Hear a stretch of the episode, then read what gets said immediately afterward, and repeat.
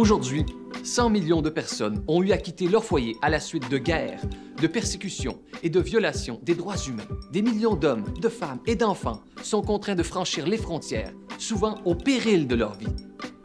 Quel sort réserve-t-on aux réfugiés et aux victimes de notre époque alors que s'accélèrent les déplacements massifs de population pour des raisons économiques, politiques, climatiques et d'autres catastrophes humanitaires?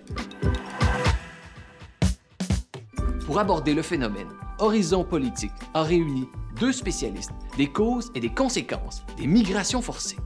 Nadja Pollert, directrice générale de Médecins du Monde au Canada, et Karine Côté-Boucher, professeure de criminologie à l'Université de Montréal et membre du CRIDAC, le Centre de recherche interdisciplinaire sur la diversité et la démocratie. Ici Guillaume Lamy, aujourd'hui à Horizon Politique, un regard humain sur les réfugiés et les migrations forcées.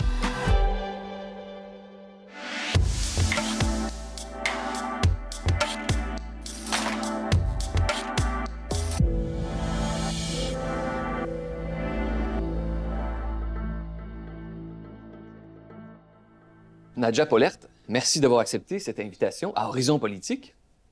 Vous êtes directrice générale de la branche canadienne de Médecins du Monde. C'est une organisation non gouvernementale présente dans 74 pays et qui compte plus de 400 programmes. Quel est le mandat de Médecins du Monde au Canada? Ben, le mandat de Médecins du Monde au Canada et ailleurs dans le monde, c'est de donner et promouvoir l'accès aux soins de santé pour toutes les personnes, donc la- l'accès aux soins de santé universels. Et euh, généralement, nous, on travaille pour les populations en situation de vulnérabilité. Évidemment, c'est les migrants, euh, c'est les femmes, les enfants, les personnes âgées, les personnes vivant avec un handicap. Donc, euh, c'est très large, mais c'est surtout des gens qui n'ont pas accès au système de santé. Donc, c'est une estimation, mais 50 000 personnes n'auraient pas accès aux soins de santé au Québec en raison de leur statut migratoire. Qu'est-ce que ça nous apprend sur euh, le système de santé au Canada et au Québec? Une quantité au- aussi importante de gens. Mais je pense que ça nous apprend pas vraiment quelque chose sur le système de santé, ça nous apprend quelque chose sur notre système d'immigration. Parce que ce qu'il faut savoir, c'est qu'il y a des gens qui ont- sont migrants à statut précaire, mais c'est des gens qui payent des impôts ici, qui travaillent ici, donc ils contribuent à la société, ils n'ont pas accès aux soins. Et ce qu'on sait à travers les études, notamment européennes et américaines aussi, états-uniennes, c'est que pas donner accès aux soins, ça coûte euh, 200% plus cher généralement. Donc même les Québécois payent plus parce que les gens n'ont pas accès au lieu de leur donner accès. Et aussi, ce qu'on sait, c'est que les assurances privées, parce qu'il y en a qui pourraient dire, mais pourquoi les gens ils prennent pas une assurance privée? Il y en a qui les prennent, mais le problème, c'est que les assurances privées ne couvrent pas plusieurs choses, dont, par exemple, les femmes, quand elles tombent enceintes, il n'y a aucune assurance privée au Québec qui couvre euh, les suivis de grossesse et les accouchements. Vous avez immigré il y a combien d'années? Euh, Une vingtaine d'années, c'est ça? 25 ans. Donc, vous savez mieux que moi et que bien d'autres gens que l'immigration est un processus complexe. Tomber enceinte ou, ou vivre une grossesse, ça ajoute en complexité. Et à Médecins du Monde, vous intervenez auprès des femmes qui ont un statut migratoire précaire et qui sont enceintes. À quoi ressemble leur vie?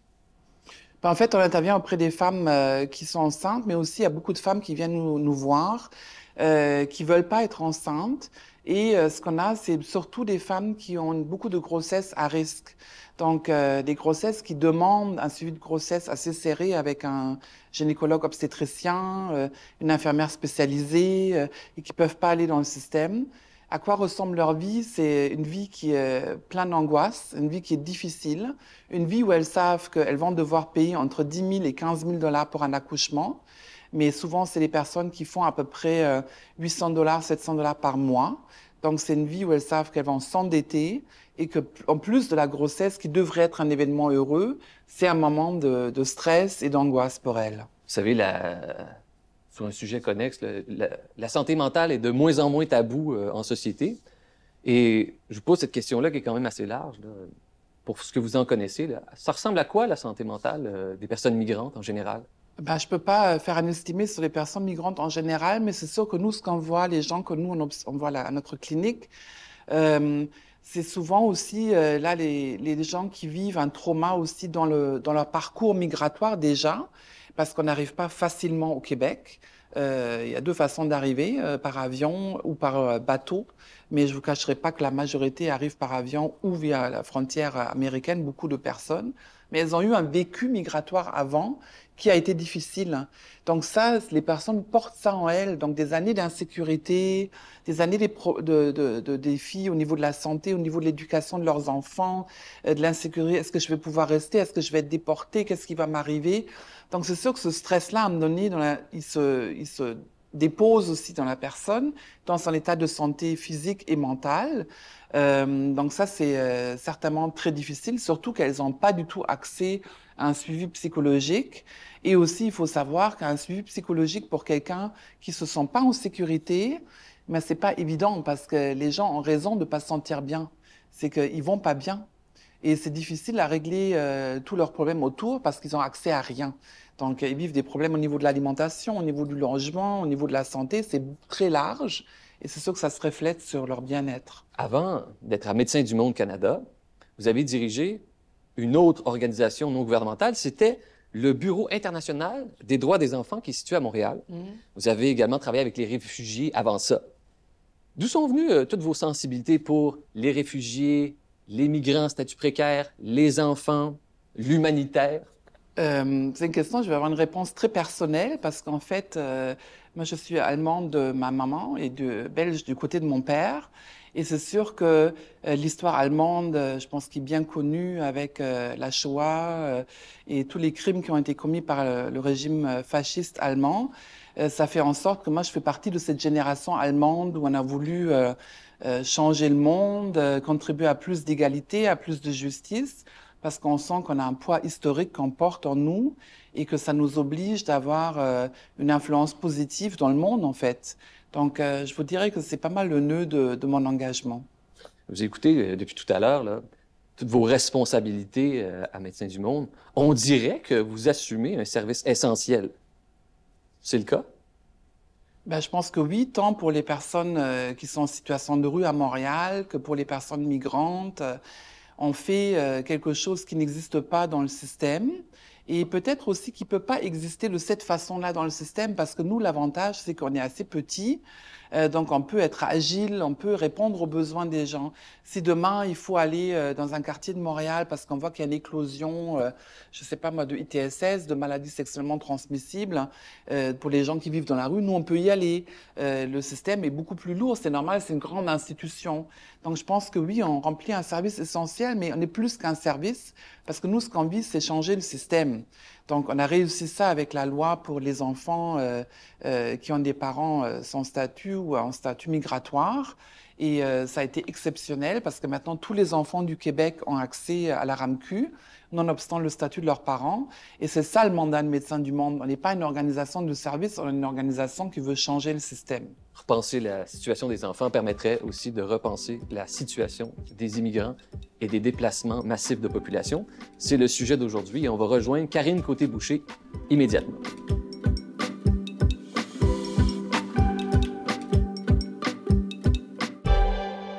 Karine Côté-Boucher, bienvenue à Horizon Politique. Merci. Vous connaissez Nadja Pollert. Oui, on vient de se rencontrer. de Médecins du monde au Canada. Vous êtes professeur à l'Université de Montréal et vous abordez le sujet des réfugiés et des migrations forcées du point de vue de la criminologie et des frontières. Mais avant euh, de parler de ça plus en détail, faisons ensemble, tous les trois, une petite révision du lexique. Ces catégories-là sont distinctes. Réfugiés, demandeurs d'asile, immigrants illégaux, je sais que vous avez quelque chose à dire là-dessus, sans-papiers et migrants précaires. C'est quoi la différence entre les réfugiés et les demandeurs d'asile? OK. Un réfugié, c'est quelqu'un qui a fait une demande d'asile qui a été acceptée sur la base d'un des cinq critères suivants. La nationalité, la race, entre guillemets, c'est dans la Convention de Genève, la religion, les opinions politiques ou l'appartenance à un groupe spécifique, par exemple, être membre de la communauté LGBT, puis être euh, persécuté pour cette raison-là. Un demandeur d'asile, c'est quelqu'un qui fait la demande et qui est en attente de la réception de ce statut de réfugié. Il y a un principe qui est super important dans la Convention de Genève par rapport aux réfugiés, et c'est celui-ci, c'est le principe de non-refoulement. Ce principe-là dit quand une personne arrive à nos frontières et que si on est signataire de la Convention de Genève comme le Canada l'est, on doit, comme pays, le Canada, entendre cette demande. On doit recevoir cette demande d'asile. Ça ne veut pas dire qu'on doit l'accepter, mais on doit s'asseoir, on doit mettre quelqu'un qui va écouter cette personne et qui va dire, voilà, oui ou non, vous êtes un réfugié au sens de la loi au Canada. Juste pour la précision, là, une demande d'asile, ça prend combien de temps? Est-ce que vous connaissez le délai euh, normal? Le délai actuel, c'est un peu plus long que c'était avant parce qu'il y a plus de demandes qu'avant. Quelques années, euh, maintenant, on est rendu à 3, 4 ans. Tout à fait, ça peut aller facilement entre 2 et 3 ans. OK. Maintenant, c'est un concept qu'on entend très souvent, qui est sans doute mal utilisé, les immigrants illégaux. Qu'est-ce que vous pensez de cette catégorie, Nadja? Je vais laisser la docteure euh, commencer euh, par rapport à ça. bon, ça n'existe pas, un immigrant illégal. La catégorie qu'on utilise en, en études sur l'immigration, c'est un migrant irrégulier. Il y a deux grandes catégories de migrants irréguliers. La première, c'est les gens qui vont traverser une frontière pour, euh, ben, pour arriver ailleurs, mettons ici, puis qui vont le faire sans la documentation nécessaire. Ça, c'est la première catégorie. La deuxième catégorie de migrants irréguliers, c'est des gens qui sont déjà ici, qui sont arrivés, puis avaient la documentation, par exemple un visa en bonne et due forme, un visa étudiant, un visa de travail, puis pour toutes sortes de raisons, ils ont décidé de rester plus longtemps que la durée de séjour qui leur était permise sur ce document-là, et ils sont devenus, par le fait même, un migrant irrégulier. Et pourquoi, d'après vous, euh, on continue d'entendre cette catégorie immigrant illégal? Ben parce que je pense qu'en général, euh, dans la société, dans les médias, il y a comme une confusion des genres euh, sur les différentes terminologies. Et euh, ce qui est problématique, c'est aussi, à, notre avis, un médecin du monde, c'est quand on dit immigrant illégal, c'est comme si cette personne-là avait commis un acte criminel. Mais elle n'a pas commis un acte criminel, elle est juste souvent en attente d'un statut aussi, ou ce qu'il faut savoir aussi, c'est que les gens qui veulent régulariser leur statut, l'exemple qui a été mentionné, les, gens qui ont fait une demande d'asile qui ont été refusés. Là, ils veulent régulariser quand même leur statut, mais il faut savoir que ça peut aller facilement jusqu'à 2 000, 3 000, 4 000 dollars, parce qu'il faut payer l'avocat, il faut payer les frais au gouvernement canadien. Donc, régulariser son statut est extrêmement cher. Et c'est pour ça qu'il y a toute cette question de comment on va régulariser les migrants qui se trouvent présentement au sol canadien. Parce que si on impose des frais trop élevés, les gens ne seront pas en mesure de le faire. Parce que je ne sais pas vous, moi, en tout cas moi, je considère que j'ai un bon revenu, mais j'ai pas 5-6 000 dollars à ma disposition en ce moment pour faire une demande de, de régularisation de mon statut. Enfin, il y a une autre catégorie qu'on entend depuis longtemps, ce sont les sans-papiers. Donc, les sans-papiers, c'est des gens qui vont être ici et qui souvent vont, vont avoir étendu leur durée de séjour au-delà du temps, du moment qui avait été convenu avec l'État canadien. Et puis, là, tout à coup, ils deviennent sans documentation légale appropriée. Donc, quelqu'un, par exemple, qui, avait un visa de travail, puis que pour toutes sortes de raisons, ce, ce visa de travail était fermé, il a décidé, il disait, euh, moi, je veux changer d'employeur, mais les visas de travail fermés ne permettent pas de faire ça. Ah, donc, cette personne-là va se ramasser à travailler au noir, puis va aussi se ramasser à ne pas avoir accès à toutes sortes de services, etc. Donc, ça, ça peut être une personne sans papier. Une personne sans papier, ça peut être aussi quelqu'un qui est arrivé avec un visa de touriste pour visiter sa famille et puis, pour toutes sortes de raisons, décide de rester plus longtemps et là devient, euh, voilà, une personne sans document. Nadja Pollard, quelque chose à ajouter sur les sans-papiers? Oui, peut-être juste l'aspect, c'est vraiment, on appelle ces gens-là les sans-papiers communément, mais en fait, ils ne ils sont pas forcément sans-papiers. Ils ont un ancien passeport de leur pays, ils ont un certificat de naissance, euh, ils peuvent avoir d'autres documents. Et aussi, ce qu'il faut savoir, c'est qu'aujourd'hui, quelqu'un, imaginons, on voit la situation en Iran, en Afghanistan et tout ça, c'est rare que les gens ils vont euh, se présenter leur gouvernement pour dire j'aimerais ça avoir un passeport parce que je voudrais demander le statut de réfugié au Canada. Généralement, ça se passe pas comme ça. C'est pas ça comme ça que ça se passe. Donc les gens, ils arrivent parfois avec des faux papiers parce que c'est la seule façon de quitter leur pays où ils sont en danger et de traverser les frontières. Donc il faut faire attention, je pense, avec cette appellation. Et enfin, il y avait migrants précaires ou personnes migrantes à statut précaire qui englobent les, des immigrants irréguliers, des demandeurs d'asile, etc. Des sans-papiers aussi. Quelle ampleur prennent aujourd'hui les déplacements massifs de population? on a actuellement 100 millions de personnes déplacées dans le monde, à peu près. C'est deux fois plus qu'il y a 10 ans. On avait à peu près 50 millions. Donc, on est, euh, et, ça va en augmentation à chaque année. De ce 100 millions-là, il y a environ 30 millions, 32, en fait 32 millions de personnes qui sont réfugiées et environ 50 millions de personnes qui sont déplacées internes. Un déplacé interne, c'est quoi? C'est un réfugié dans son propre pays. Donc, la majorité des gens, en fait, quand ils se déplacent, ils essaient d'abord de se déplacer chez eux. Mm. Parce que c'est plus facile, parce qu'on a de la famille, parce qu'on connaît des gens, parce qu'on parle la langue, etc. Quand on décide de traverser une frontière et de faire donc de devenir réfugié. Trois quarts de nos 30 millions de personnes qui sortent des frontières vont rester proches du pays d'origine, donc de leur pays d'origine. Donc, ils vont aller dans les pays limitrophes.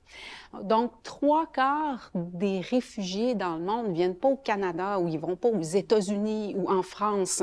On a, on a tendance à penser que les réfugiés viennent chez nous par vague. C'est pas vrai. Les gens restent très, très proches de leur pays d'origine. Par exemple, les Vénézuéliens sont en Colombie, les Syriens sont en Turquie, les Palestiniens sont au Liban, euh, les Afghans sont au Pakistan. Donc, c'est important de, bien prendre conscience de ça parce que ces mouvements-là, en fait, ils, demeurent régionaux hmm. euh, généralement. Et en résumé, les principales causes des déplacements massifs de population? Euh, il y en a plusieurs. C'est de plus en plus complexe, en fait, parce qu'on a la question des persécutions, euh, par exemple politiques, les conflits, mais à tout ça se mélange aussi la grande criminalité, les changements climatiques, la pauvreté. Prenons l'exemple du Salvador. Le Salvador est un endroit où il y a eu une guerre civile importante dans les années 80. Depuis les années 90, la montée des maras, des grands groupes criminels, des gangs de rue, euh, qui font énormément de pression sur les familles pour que les jeunes enfants, les jeunes adolescents soient recrutés par ces gangs. Dans, au même moment, depuis une dizaine, quinzaine d'années, on voit l'augmentation des ouragans, du nombre d'ouragans, qui fait en sorte que les villes ou même les villages euh, sont détruits ou partiellement détruits. Les gens n'ont pas d'assurance collective ou individuelle. Alors, qu'est-ce qu'ils font? Pour toutes ces raisons-là et aussi en raison d'une pauvreté et de grands écarts de richesse, ces gens décident à un moment donné, moi, je m'en vais je pars à Los Angeles voir ma tante, parce que ma tante est là depuis les années 80. Puis ma tante, elle va m'aider, elle va m'envoyer 10 000 pour que je puisse faire le trajet, m'en aller là, puis travailler. Puis ensuite, renvoyer de l'argent à la maison pour que je puisse faire reconstruire ma maison qui est tombée pendant l'ouragan. Puis aussi, ben, peut-être euh, envoyer d'autres argent parce que mon petit frère, il est en train de se faire faire de la pression pour rentrer dans une gang de rue, puis on veut pas ça. Donc, vous voyez, donc il y a toutes ces questions-là qui, qui, sont euh, intégrées dans l'immigration internationale et, et, ça devient difficile de dire il y a une cause principale du déplacement forcé parce que de plus en plus, si on parle aux migrants, toutes sortes de raisons pour lesquelles ils décident à un moment donné, c'est beau, je mets la clé dans la porte puis je m'en vais. Et Nadia, à Médecins du Monde, vous recueillez des témoignages. C'est souvent des conflits armés, de la violence? Les gens ont fui? Ben, je dirais des gens euh, ont fui euh, toutes ces choses qui ont été nommées par euh, professeur Côté Boucher, mais aussi d'autres. La vie est complexe, donc euh, parfois c'est des gens aussi qui sont venus ici comme étudiants étrangers, et tout à coup la situation politique dans leur pays a basculé, et ils peuvent plus rentrer chez eux. Donc parce qu'une guerre a éclaté, un conflit a éclaté, parce qu'il y a une insécurité politique qui n'était pas là avant. donc les gens partent pour toutes sortes de raisons et euh, se retrouve, euh, il se retrouve à être en exil aussi, parce que c'est ça qu'on voit pas aussi, c'est que les gens quittent, mais ils quittent pas euh, de gaieté de cœur. Les, les, gens généralement sont attachés à leur pays, sont attachés à leur vie, et puis ils délaissent tout ça en arrière, et on fait pas ça avec euh, avec légèreté. C'est un choix qui est bien réfléchi. Les êtres humains ne vivent pas les épreuves de la vie de la même façon, et je sais que vous êtes intéressé par cette question. Il y a une asymétrie de traitement qui peut être observable euh, chez les réfugiés, et je sais que vous êtes intéressé par les questions de genre. Qu'est-ce que les femmes qui sont forcées de migrer vivent que les hommes ne vivent pas? C'est une bonne question, surtout. Euh, euh, je me doute de votre réponse. Quand ouais. Mais je vous, je vous, donnerai un exemple de ce que j'ai vécu personnellement quand j'ai travaillé pour, euh, pour les victimes de torture ici au Canada, pour, au Comité d'aide aux réfugiés. Et euh, j'avais le privilège de soutenir les femmes qui arrivaient massivement du Rwanda, du Burundi. Euh, C'était au début des années 2000, fin des années 90, et qui avaient survécu au génocide euh, dans leur pays. Et euh, ce qui était particulier pour ces femmes-là, c'est qu'évidemment, elles avaient vécu des traumas inimaginables pour nous. C'est juste inimaginable. Hein. Aussi la perte d'enfants, en tout cas, elles sont arrivées défaites, brisées. Et là, elles déposent leur demande de réfugiés. Mais elles n'ont jamais eu le temps de respirer. Elles ont quitté un pays qui, qui vient vivre un génocide. Elles traversent des frontières. Elles arrivent ici épuisées mentalement, physiquement. Et là, il faut qu'elles déposent leur demande. Et il y a beaucoup de ces femmes-là qui n'ont jamais parlé des violations qu'elles ont vécues parce qu'elles n'étaient pas prêtes. Parce que ce qu'il faut savoir, c'est quand on fait une demande d'asile, on est dans le détail. Et quand vous passez devant la commission de l'immigration et du statut de réfugié, que je connais bien parce que j'ai accompagné beaucoup de, de, personnes euh, à ce niveau-là. On vous demande, oui, mais quand il vous a euh, violé de telle façon, euh, là, l'autre personne, elle était où par rapport à vous? Est-ce que c'était un mètre, deux mètres Je vais vraiment dans le détail. C'est extrêmement traumatisant. Et donc, beaucoup de ces femmes-là avaient été refusées par la Commission de l'immigration et du statut de réfugié parce qu'elles n'avaient jamais voulu parler de ces viols-là. Parce que pour beaucoup d'entre elles aussi, c'était la honte. Elles ne voulaient pas que leur famille les sache, la communauté les sache. Et là, c'est dans une cour avec quasiment que des hommes. Puis il faut qu'elles racontent en détail les viols collectifs qu'elles ont vécus. Donc c'est juste un exemple de ce qu'une femme, et ceci dit, beaucoup d'hommes sont violés aussi en prison et beaucoup d'hommes réfugiés, c'est très honteux aussi, mais c'est juste un exemple de ce qu'une femme peut vivre à travers ce parcours.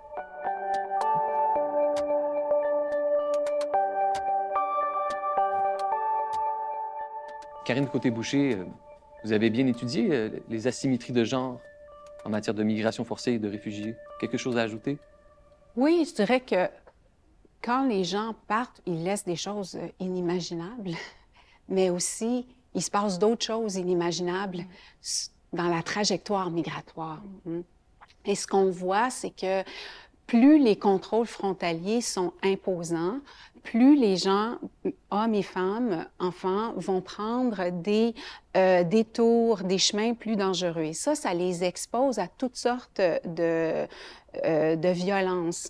Et ces violences-là, ben, elles sont genrées. Alors, ce qu'on sait, par exemple, c'est que les femmes sur la route vont être plus susceptibles d'être euh, victimes d'agressions sexuelles. On a des statistiques qui nous proviennent du Mexique, par exemple, qui nous disent que on pense qu'autour de six femmes sur dix qui prennent la route pour s'en aller vers les États-Unis sont victimes d'agressions sexuelles sur, dans leur voyage en, euh, Amérique centrale et en traversant le, Mexique.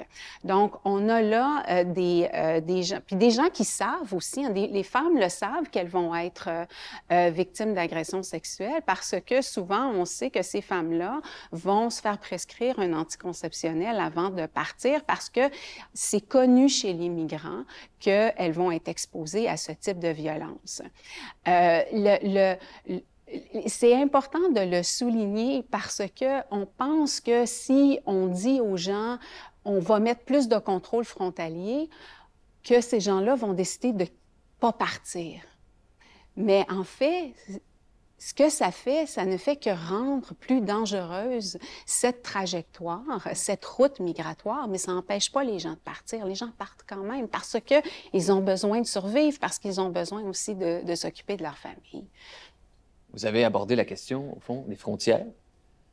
Et indirectement, ça nous mène à parler des murs. Alors, surtout euh, au sud de la frontière américaine, hein, c'est le sujet de conversation depuis plusieurs années. Construire un mur entre deux frontières, est-ce que ça fonctionne? Ben, je vais vous laisser répondre parce que c'est votre domaine de spécialité, mais je dirais vous parlez du mur aux États-Unis, mais il y a un autre mur qui est peut-être moins célèbre ici, mais c'est le mur que les Israéliens ont construit en Palestine. Donc euh, ça, c'est comme l'avalanche des murs depuis quelques années. Euh. On a vraiment une multiplication de murs à, différentes frontières, mais on va parler du mur, euh, ou en tout cas des portions de murs euh, à la frontière américano-mexicaine et aussi la surmilitarisation de cette frontière. Puis, euh, quand j'enseigne sur, sur, ces questions-là, je, je m'intéresse beaucoup aux travaux de Wendy Brown. Wendy Brown, c'est une philosophe américaine. Elle a écrit un, livre qui s'appelle Mur. Donc, ça, répond, elle va répondre à votre question. Puis, euh, euh, Wendy Brown a dit, en fait, les États actuellement qui utilisent les murs le font pour mettre en scène un pouvoir souverain qu'ils auraient un peu perdu en raison de toutes sortes de phénomènes de la mondialisation. Les pandémies, euh, les marchés financiers que plus personne contrôle, euh, il y a toutes sortes de choses qui se passent au niveau transnational que les États ne contrôlent plus. Alors, selon cet auteur, Wendy Brown, mais aussi plusieurs personnes, les États souverains essaient de mettre en scène leur pouvoir, dire, ben, nous autres, au moins, il y a quelque chose qu'on peut faire, on peut interrompre l'immigration, on va se construire un mur. Donc, c'est très concret, hein, mettre, ériger une frontière, une barrière. Maintenant, est-ce que c'est efficace, un mur? La réponse, c'est non. OK? Très clairement. Mais les murs ont un impact, en fait, un effet, euh, une conséquence inattendue, si vous voulez. Ça, c'est les travaux de Douglas Massey, qui est un Américain, qui, nous a enseigné ça. C'est-à-dire, à partir du moment où les États-Unis ont commencé à militariser leurs frontières dans les années 90, puis à construire des bouts de murs, ce que ça a fait, c'est que ça a coupé la migration circulaire. La migration circulaire, c'est il y a des gens qui viennent, ils travaillent trois, mois, quatre mois, un an. Après ça, ils retournent au Mexique.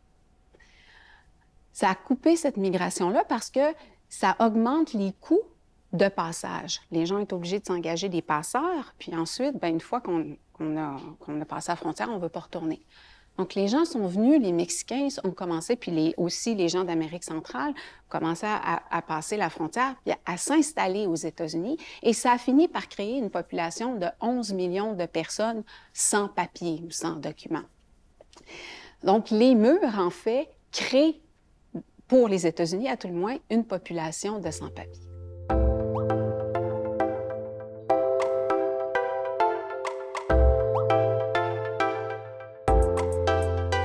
Mourir en cours de migration.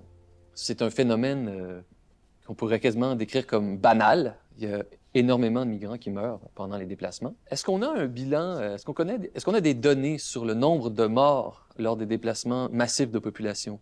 Les statistiques qu'on a, euh, en fait, elles sont, c'est des estimés, puis c'est des estimés qui sont très conservateurs mm. et seulement pour quelques régions du monde. Donc, pour la Méditerranée, l'an dernier, on a comptabilisé 2000 morts. L'année d'avant, 2021, 3000. À la frontière euh, américano-mexicaine, par année, on a depuis la fin des années 90, donc depuis le développement de la militarisation de la frontière euh, américaine, à peu près 350 personnes qui décèdent ou qui sont répertoriées. Mais l'an passé, ça a jumpé, ça a sauté euh, cette statistique à 850 personnes parce qu'il y a vraiment eu euh, une augmentation des, des passages à la frontière l'année dernière aux États-Unis. C'est très significatif qu'on n'ait pas de statistiques sur les morts de migrants. Hein? Ce qui n'est pas compté ne compte pas. Il y a euh, une conséquence politique à ne pas avoir de statistiques sur les morts de migrants dans leur trajectoire migrante. Et cette conséquence-là, c'est l'invisibilité des souffrances des migrants. Et je pense que c'est important de le souligner. On ne veut pas savoir. Puis parce qu'on ne compte pas, c'est parce qu'on ne veut pas savoir. L'invisibilité de la souffrance des migrants, Nadja Pollard, c'est quelque chose qui vous parle, ça? Moi, je pense que c'est le, euh, une grande action et un grand engagement de médecins du monde au Québec, parce que les gens qu'on voit dans notre clinique euh, pour les personnes migrantes à statut précaire, euh, quand même toute la semaine, c'est ça, c'est des gens qui sont, comme vous dites, invisibles, et des gens peut-être que, qui sont parmi vous, mais que vous voyez pas parce qu'ils font les travaux que personne ne veut faire. Et ils sont probablement dans votre entourage, mais vous ne le savez pas que c'est des migrants à statut précaire. Et effectivement, c'est euh, des gens qui sont exposés à beaucoup de, euh, mépris, euh, à beaucoup de manque de respect de leurs droits. Et pourtant, moi, ce que je rencontre, parce que des fois, je fais du bénévolat à ma propre clinique, c'est des gens qui sont forts, qui sont résilients, qui sont travaillants, qui, qui sont pleins d'espoir, avec tous les problèmes qu'ils peuvent vivre. Donc, c'est parfois difficile à accepter que au Québec, euh, ça puisse exister, qu'on garde des gens dans cette situation euh, de grande précarité euh, légale aussi, pas juste économique, mais aussi légale. Karine Côté-Boucher, Nadja Polert, vous connaissez peut-être ces chiffres, sont les chiffres de la Banque mondiale qui prévoit que d'ici 2050, il pourrait y avoir plus de 200 millions de réfugiés climatiques en raison des dérèglements du climat mondial. Est-ce que ça existe, cette catégorie, les réfugiés climatiques? Non. ça n'existe pas dans le langage légal, ça c'est certain, mais c'est effectivement un phénomène qu'on observe que dans beaucoup de pays, les gens, vous parlez des déplacés internes, des gens se déplacent d'abord à l'interne parce que au niveau des, de l'agriculture, au niveau de, euh, c'est ça, au niveau climatique, euh, ils sont plus capables d'assumer le minimum de survie. Euh, et c'est sûr que ce qu'on ce qu'on voit aussi, c'est que les ressources euh, sont de plus en plus restreintes euh, pour beaucoup de, populations. Les chiffres là, de la Banque mondiale sont, euh, contestés. Donc, c'est juste pour dire aussi qu'il faut, faut, prendre ça avec un grain de sel, mais aussi il faut prendre ça avec un grain de sel parce que on a tendance à toujours dire que l'immigration climatique, c'est pour plus tard. Fait qu'il y a 20 ans, on disait en 2020. Là, maintenant, on est rendu en 2050. Non, l'immigration climatique, c'est maintenant. Il y a déjà des gens qui sont déplacés en raison de changements climatiques. Par exemple, pour des questions d'agriculture, les sécheresses au Sahel, on voit des, mouvements de migration circulaire. circulaire. Le Sahel, c'est au sud là, du Sahara, là, en Afrique de l'Ouest. Donc, euh, des migrations circulaires, des jeunes hommes, par exemple, qui sont pas capables de travailler, des jeunes femmes sur la terre, donc qui s'en vont en ville. Et puis là, il y a un phénomène d'urbanisation. On le voit au Bangladesh en raison des inondations de plus en plus importantes, ou on le voit aussi là, en Amérique centrale, des gens qui doivent, comme on parlait tout à l'heure, qui doivent quitter, là, mais là, de façon plus plus importante de devenir des migrants climatiques, même si c'est une, catégorie de recherche, c'est pas une, catégorie légale, euh, en raison de l'augmentation des, euh, des, ouragans euh, dans, dans, la région. Si je peux rajouter une chose là-dessus, dès maintenant, il y a des gens dans ces pays-là qui se battent pour euh, qu'il y ait une reconnaissance des enjeux liés à, au déplacement climatique, mais aussi à la dette. Et donc, pourquoi je dis ça? Parce que le climat a des impacts sur les infrastructures déjà très fragiles de certains pays. Et on voit, par exemple, la première ministre de la Barbade qui euh, accuse les pays riches et les grandes organisations financières de colonialisme climatique parce que, au lieu de soutenir ces pays-là pour qu'ils puissent se reconstruire après des grands événements, des grandes catastrophes climatiques, on continue à les écraser sur le, sous le fardeau de la dette. Qu'est-ce que ça fait, ça? Ça fait en sorte que les gens, éventuellement, sont obligés de partir parce qu'ils n'ont pas la capacité de rester chez eux.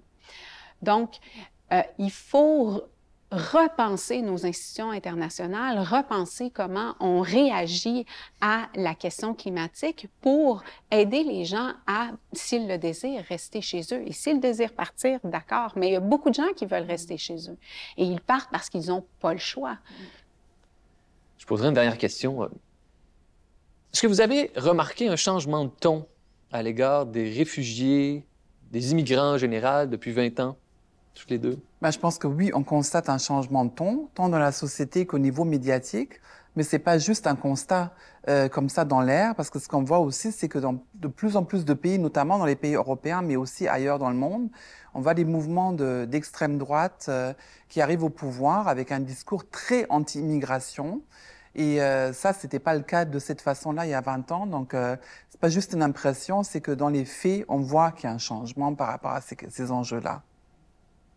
Vous avez noté ce changement de ton aussi, Carrie de côté Boucher? Oui, puis c'est noté dans la littérature aussi, euh, l'émergence de nouveaux euh, termes dérogatoires pour euh, parler de, de, réfugiés. Par exemple, les Q-jumpers, mm. hein, ceux qui sautent la ligne. C'est comme si les réfugiés, c'est des gens qui sautaient la ligne de l'immigration, alors que être un réfugié ou être un immigrant, ce sont deux mm. catégories séparées. Hein, on ne saute pas la ligne parce qu'on on est en demande de, de, protection quand on est un réfugié. Quand on est un immigrant, on veut venir s'installer dans un autre pays, mm. puis on fait la demande. Enfin, juste avant de conclure ce bloc, là, comment vous souhaiteriez qu'on parle des réfugiés, des migrants et des migrantes? Mais je pense que ce que je souhaiterais, c'est qu'on arrête d'en parler comme si c'était une boule noire de gens, euh, on ne sait pas trop c'est qui, parce que c'est des humains. Et c'est ça qu'on essaye à Médecins du Monde aussi, à travers les témoignages, euh, de montrer c'est quoi euh, l'individualité de ces personnes-là. On a beaucoup parlé de leur parcours individuel et de, donner à, cette image un visage humain. Et je souhaiterais aussi que par rapport euh, notamment aux réfugiés, qu'on se rappelle que la torture systématique existe encore dans énormément de pays dans le monde, euh, que les violences armées existent dans beaucoup de pays dans le monde. Donc c'est pas parce que nous on a la chance de vivre dans un îlot de sécurité que l'humanité en général vit sur le même îlot. Donc euh, ces choses-là existent même si les gens veulent pas les voir. Moi, j'aimerais qu'on parle des réfugiés, puis des personnes déplacées comme du monde qui ont des familles, qui ont des gens qui dépendent d'eux, et que eux, ils dépendent de ces gens-là. Euh, comme vous, comme moi. J'aimerais ça qu'on en parle comme des gens qui ont des besoins. Mm. Euh, chacun dans notre vie, à un moment donné, on va avoir un besoin. Ces gens-là, maintenant, sont dans le besoin puis ont besoin qu'on leur tende la main. Puis j'aimerais qu'on en parle comme des sujets de droit. C'est du monde qui ont des droits humains. Mm. Ils ont le droit à la dignité, ils ont le droit à l'éducation, ils ont le droit à la sécurité. Comme nous. Hmm?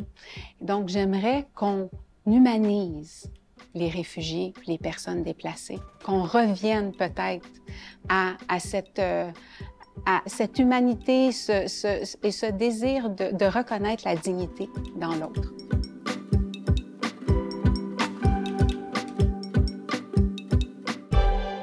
À Horizon Politique, on a compris qu'il y a bien des gens qui n'aiment pas que ça finisse. Et donc, on reconduit la discussion sur le sujet du jour à partir d'un document ou de plusieurs documents. Et aujourd'hui, c'est un film qui s'intitule Les Nageuses, qui est tiré d'une histoire vraie. Donc, c'est un film récent de 2022. C'est un film qui est tiré du livre de Yushra Mardini. Alors, profitons de ce film que les gens verront peut-être pour explorer ce qu'il y a d'universel dans l'histoire de bien des réfugiés et des migrations forcées. Alors, je vous raconte un peu, euh, sans tout dire d'un film, faut pas faire ça. C'est l'histoire de deux Syriennes qui sont des nageuses. Elles sont douées, elles ont du talent là-dedans. Et éventuellement, ben, en Syrie, les bombes pleuvent. Et là, tout d'un coup, tout change. Elles perdent complètement le contrôle sur leur destin. Et, leur, là, leur talent et leur volonté ne suffit plus à changer les situations. Et je poserai cette question. Au fond, perdre le contrôle sur sa vie, c'est ce qu'il y a de plus universel dans les migrations forcées et pour les réfugiés en général? Moi, je dirais oui. En tout cas, je pense au film. C'est drôle que vous dites ça parce que moi, j'ai pas vécu ce film-là comme ça. J'ai trouvé que c'était deux femmes, deux jeunes femmes euh, très très volontaires, très fortes, qui refusaient d'accepter leur sort. Et je vous dirais, c'est plutôt comme ça que je vois les réfugiés parce que partir, ça prend beaucoup de courage. Et généralement, oui, les gens perdent le contrôle sur leur vie.